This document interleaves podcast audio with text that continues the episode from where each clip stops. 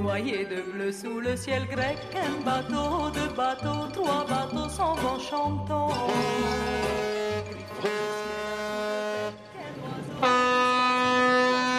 Il y a près de 6000 ans, bien avant qu'Athènes ne devienne Athènes, le Pirée était une île. L'évolution du paysage a depuis amarré le Pirée au continent européen. L'île d'hier est ainsi progressivement devenue le port d'Athènes et un pivot maritime qui permet aujourd'hui la liaison entre la Grèce continentale et la quasi-totalité de ces îles. À la tête des compagnies de transport maritime Euroseas et Eurodry, Aristides Pitas s'amuse à faire, en plus du portrait du Pirée, la promotion touristique de son pays. Le port du Pirée a un terminal pour containers qui est très dynamique, mais c'est aussi un carrefour pour les navires qui quittent la Grèce continentale à destination des îles. Vous savez que nous avons ici les plus belles îles du monde, plus de 100 îles habitées où les gens souhaitent se rendre en vacances. Le port du Pirée est donc, de ce point de vue aussi, un pôle important.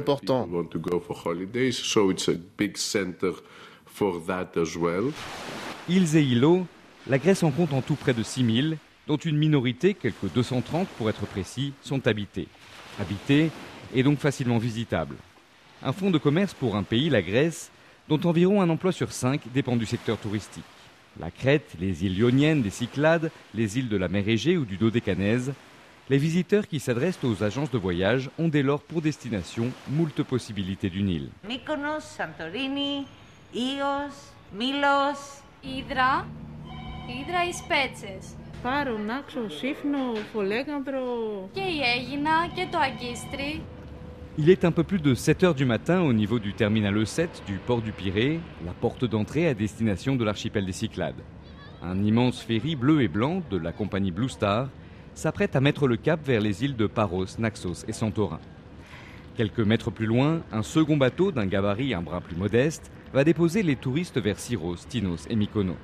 Des voyageurs comme Clotilde Chevalier, 27 ans, qui vient passer une semaine de vacances en Grèce. On est au Pirée, euh, on attend le bateau, donc il y en a plusieurs qui sont à quai, il faut trouver le bon et euh, on va sur l'île de Tinos pour échapper un peu à la chaleur d'Athènes. Ce port du Pirée qu'elle découvre, la jeune femme en trouve les dimensions impressionnantes. Il est super grand, euh, il y a plein d'accès pour les voitures, ça circule beaucoup dans tous les sens. J'ai pris une fois le bateau pour aller en Corse depuis Nice, mais il me semble que c'était quand même plus petit, nettement. Comme cette jeune Française, les passagers devraient être autour de 10 millions à transiter cette année par le port du Pirée. Une partie d'entre eux voyageront avec SeaJets. Dans les locaux portuaires de cette compagnie de ferry, la responsable se réjouit d'ailleurs de la fin de deux ans de vaches maigres. Il y a vraiment beaucoup de monde cet été. Ces deux dernières années, en raison du Covid, beaucoup de gens ne pouvaient pas voyager. Donc cette année, tout le monde essaye de partir. Nos bateaux sont presque tous pleins à 100%. Nous avons même un peu plus de monde qu'en 2019. Avec 33 millions de visiteurs au total, 2019 était jusqu'à présent en Grèce la saison touristique de tous les records. Mais comme en témoigne cet été les ferries bondées du Pirée, ce pic de vacanciers ne saurait probablement tarder à être dépassé.